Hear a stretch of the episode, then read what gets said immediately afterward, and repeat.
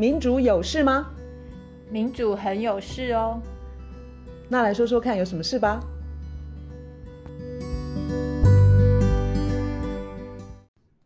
嗨，我是苑韶。嗨，我是倩怡。我刚刚等你今天要录音之前啊，我就是滑滑手机啊，我就随便就看到两个跟气候变迁、极端气候有关的新闻，然后我自己都很讶异，是因为我根本没有看到那个新闻报道。一个是美国田纳西州，然后它有个什么大洪水，至少二十一人死亡，然后什么纽约市啊，在一天半当中下了近两个月的雨量，我的天呐！就是你你你没有每天看新闻，你突然一看就砰，怎么这么两个这么大桩的事情，就是跟极端气候有关。我觉得现在全世界就是进入到那种极端气候是不间断的在。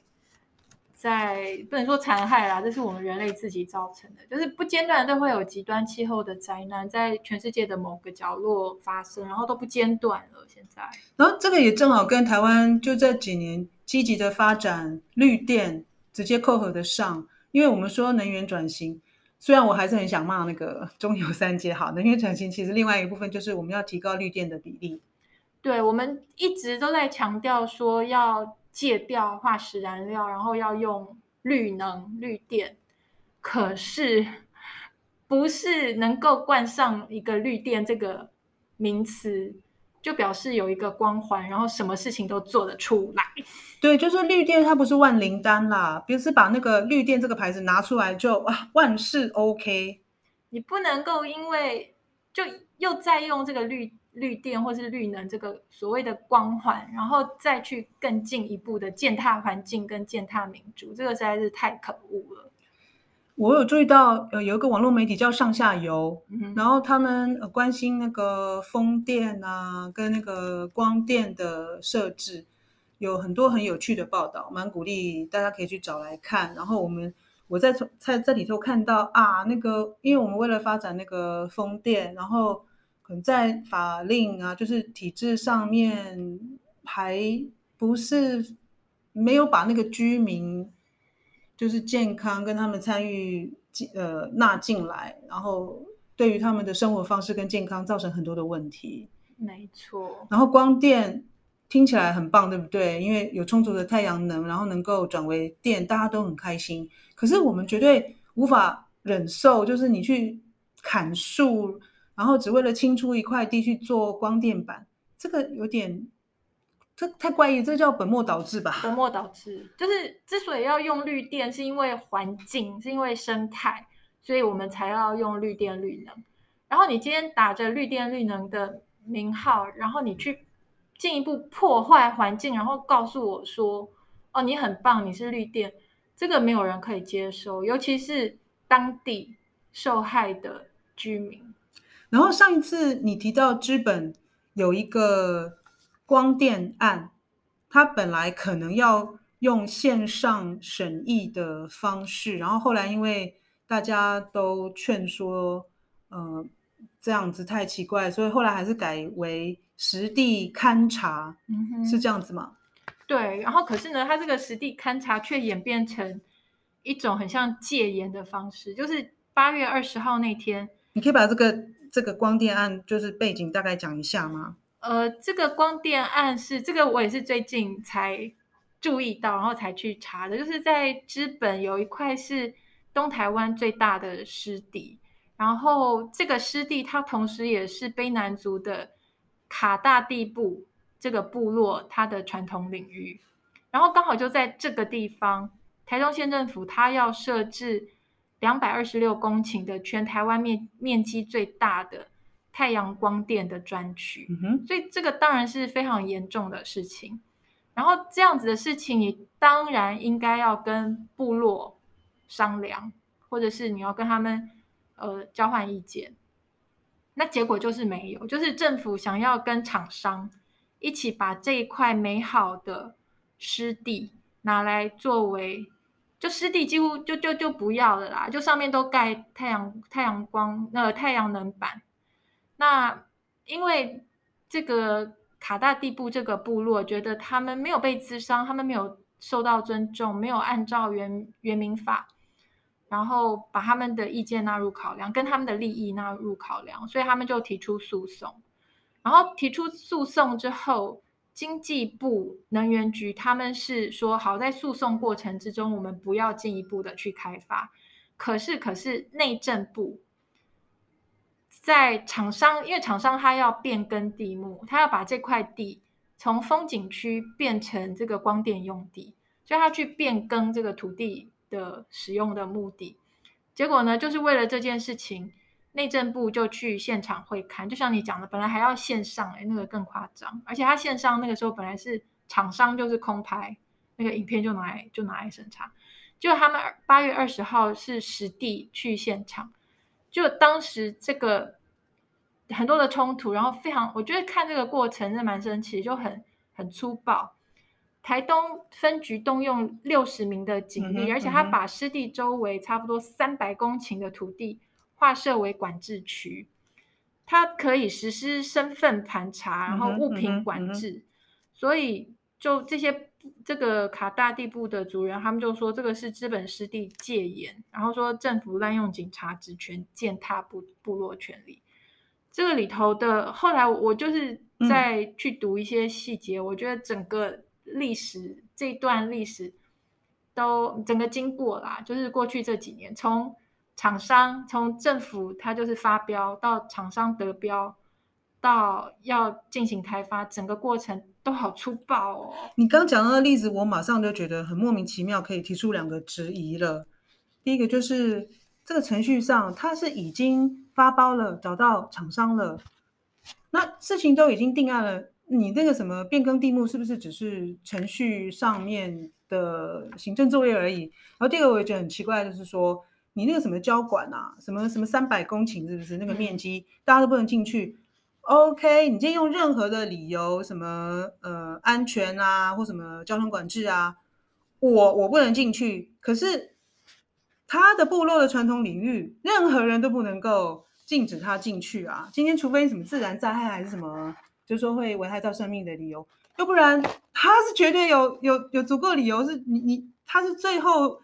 最不可能被排除在外，不能够行限制他能够进去他自己传统领域的啊，这个太奇怪了。对啊，这完全是反客为主。你当初就应该要跟族人好好的咨商，可是就没有做到这一点。然后我看到说他们的那个就是祖灵的，那算是什么？他们灵媒啊？对，灵媒。他们因为会刊那天就当天，官员啊、厂商，他们就是直接闯入一个。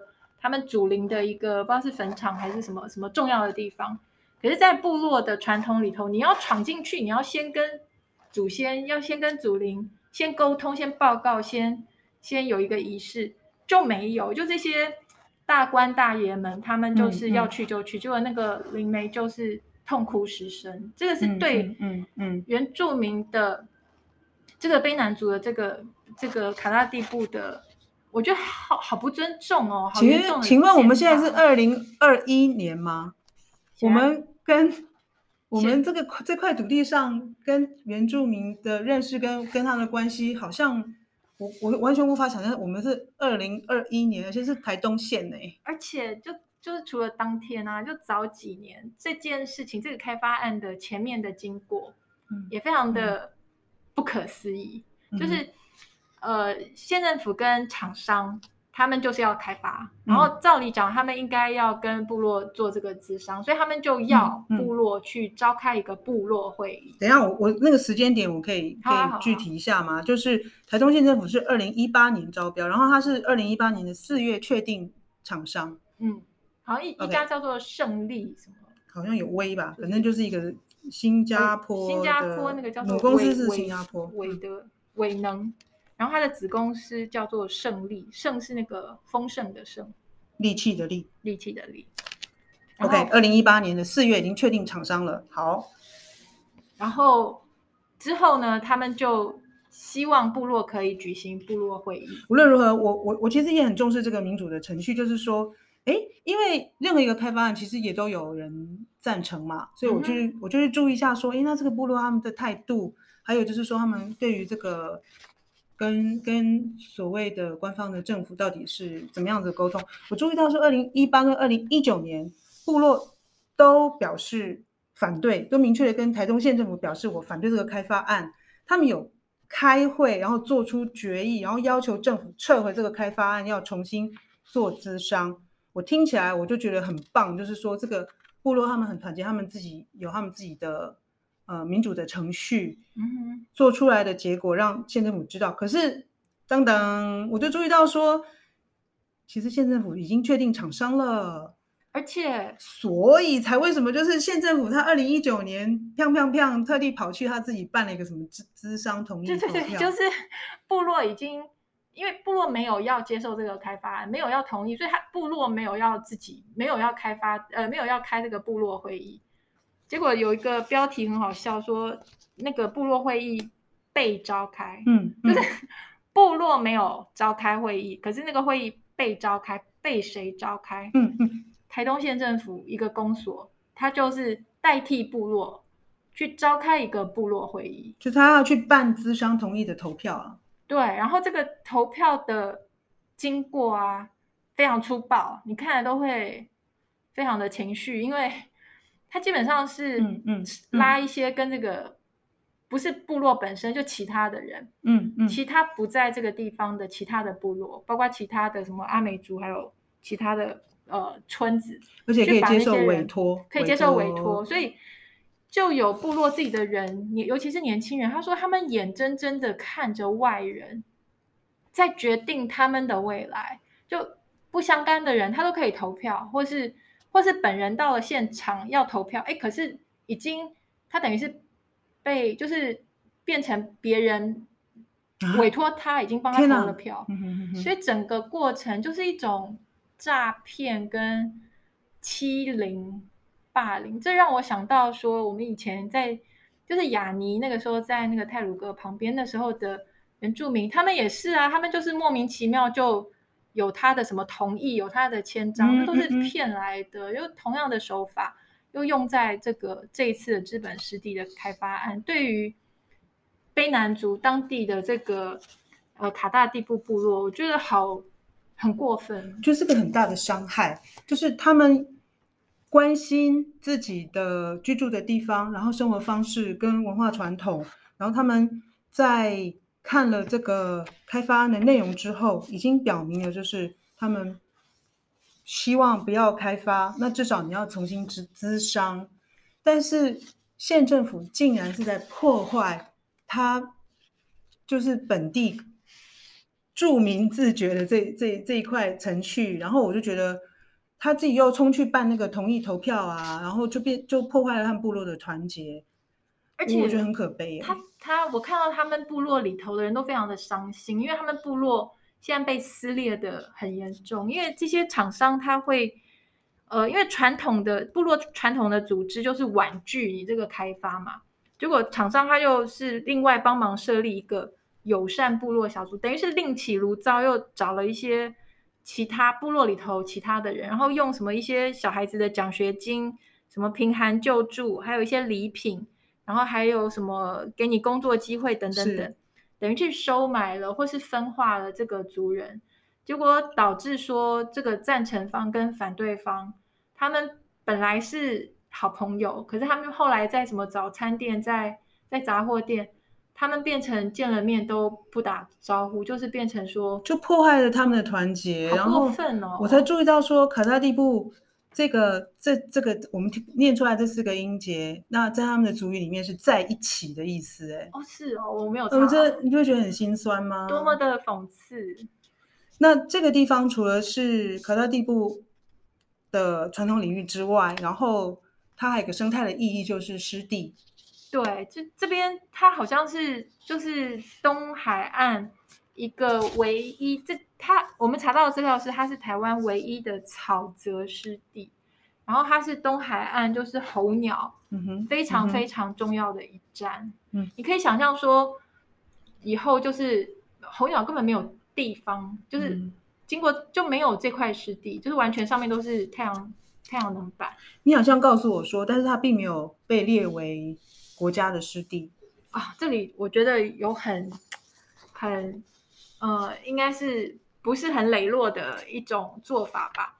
基本上这边呢，它是有两件事情，就是它失地这件事情，国家没有给他一个法律的身份，就是它这一块明明是这么好的一块湿地，这么重要的一个呃生态的一个地区，对，可是政府并没有法律上给予他这个湿地的地位，地位，他们一直没有获得湿地保护法。的法定保障身身份，这个是县政府的，算是一种失职。然后除了这个问题之外，这块地是卡大地部这个部落的传统领域。可是这件事情呢，这个是原民会的责任。原民会他应该要把它真正法律上就是划设为原住民传统领域。可是同样的这件事情，原民会也一直都没有，就是法律上给他一个法律身份，就是。这块地是呃卡拉蒂布部落的原住民传统，反正就是可以绕过他们啊。然后现在变县政府，他要找人来开发，就搞搞起来了。我觉得这一套我很熟悉，是因为就是前一阵子在谈早教的时候，我听到一个严重的问题，就是其实环团啊，在大潭藻礁，环团他依照他在一百零一年哦这么久之前，他就依照文资法，就是文化资产保存法的是去提报说大潭早礁，它应该是。它是自然地景，它应该是自然保护区。这件事情，环团你提就提，你提完之后，本来应该是桃园市政府他的工作，他就是要依照你提出这件事情，他要开始审议。嗯哼，然后到底这块地是不是自然地景，就要派那个委员来来审查。所以政府这你不是都一样吗？就人家一百零一年提，他到现在就是不动。你提你的嘛，我不开始审查，我不召开会议啊，我不。我放着不管，所以根本就没有办法纳入文资法的保护。所以这些法律是装饰品吗？就是不管是原基法，还是原民会，还是这个湿地保护法，还是这些文资法，当他跟厂商还有想要开发的政府利益不符合的时候，你去叫也没有用啊，你去主张也没有用啊，他就不作为，他不动作。哦，所以当。这个地方，这个生态，这个地方的文化，你只要挡住了开发案，很可能该有的法律的保护，你就没有办法合格啊！因为，因为，因为赶快赶快让开发商拿走才是最实际的，看起来好像变成这样子哎，就很严重。然后我觉得像这个资本湿地这个这个问题，它至少彰显。在三个面向都伤害很大，一个当然就是原住民表现出一副完全不尊重、不用尊重嗯的那个态度，嗯、一个是当然就是环境生态，嗯、就是之所以要有光电，之所以要有绿能，就是本来就是因为环境跟生态，然后你现在这么的漠视，把一个好好的湿地就破坏掉。第三个当然就是对民主的践踏，这些做官的这些政府官员跟厂商。基本上是几乎到了 想干嘛就干嘛，就是他们需要什么，他们需要怎么样开发，需要怎么样变更地目，需要怎么样，要不要环评，或是怎么环评，好像都随随便他们。我觉得这个不管是民主，或是环境，或是原住民，这三方面都是看了真是不忍卒读。我觉得好粗暴。那我真的觉得制度要建立。如果说我们今天。我们可以立法，在于那个原住民部落，他们到底在一个开发案的哪一个程序，可以加进来做他们那个咨商同意的咨商同意权，应该是在这个开发案的上游吧，在比较前期的时候，而不是说你的蓝图都画好了，你的那个厂商都找来了，然后呢，你只要部落的长老来来跟你拍拍手，对，点点头。那这个程序完全说不通嘛？对啊，他利益都就是部落有讲说他当初怎么招标的，他跟那些厂商利益是怎么交换的，部落完全都不知道。然后厂商当有反对的声音的时候，厂商就说：“哦，这边发你一点钱，那边发你一点什么什么权利金，那边发你一些补偿小孩子的什么奖学金。”我觉得这个就是一整套那种。他当然是拿来最大利益、最好利益，然后他底下就剩一点渣渣给你。而且部落要的不是钱，好吗？就是台东县政府的这决议，嗯，我我实在是搞不太清楚，他们以为他们自己地方的特色是什么？请问，当你想到台东的时候，你想到什么？我想到那个，你想到的是大海吧？你想到的是自然吧？还有温泉，还有、那个、你想到的是温泉，也是自然，对，精致对自然。还有呢？还有就是原住民部落。对，所以就是生态，还有你当地你有原住民的文化。嗯哼，请问你如果把资源拿去拿去嗯、呃、去做推广原住民的文化，你你你是不是可以做一个就是有长远性的一个一个不管是文化或者文化观光的的工作？你知道吗？现在那个公共电视那个大戏斯卡罗。那它其实就是资本这边的卑南的部落，他们往那个屏东这边移动，然后在那边成立了一个，就是在历史上曾经有一个王国。嗯，那所以这是跟知本的卑南文化是有关的。现在引起了这么大的兴趣，大家都很想来，搞不好都很想带来来踏查，然后去追查那个历史的源头。然后你说湿地，因为现在那个环保的，你知道那个环。不管是赏鸟啊，嗯，或者是对于环境的保护，其实都有很多人会很感兴趣来认识这块地方。然后以后大家跑去看到什么，整片整片的，不会有人来啊。太阳能板，因为热死了。对啊，有一个部落的少女，她说部落的未来由他们这些年轻人承担。可是二年、二十年之后，如果有小朋友问，为什么祖先住的地方都是光电？光电跟部落的关系是什么？他不知道要怎么解释。我觉得真的很讽刺哎、欸。嗯，你讲了现在在演那个斯卡罗，然后大家对这个地方开始关注，开始有兴趣，结果是要把它给破坏掉、毁坏掉。我我我比较我我对于台东他们的很多的开发案，我我我都常常都都都是觉得摇头。你那边尊奉外来文化，你把资源拿去做什么热气球？请问你有拿相同的？资源等同的资源去多认识跟多开发你当地的不管是文化或者是自然的资源吗？这个我一直都觉得已经已经很多年了。那到底到底跟我有类似想法的人有多少？对啊，我觉得大家应该多谈这个问题。而且其实就不光是原住民，这个当然是很大一块。可是光电这件事情现在也不光是原住民，就是在台南。其实从将军、北门、七股、芦竹沟这些地方，现在光电都造成很大问题。然后我最近学到一个新的词，叫做“绿蟑螂”。蟑螂是绿色的吗？就是绿色蟑螂，就是打着绿电或绿能的这个旗号或是名号，然后因为它就引来了庞大的利益，连黑道都引都都引来了，所以就。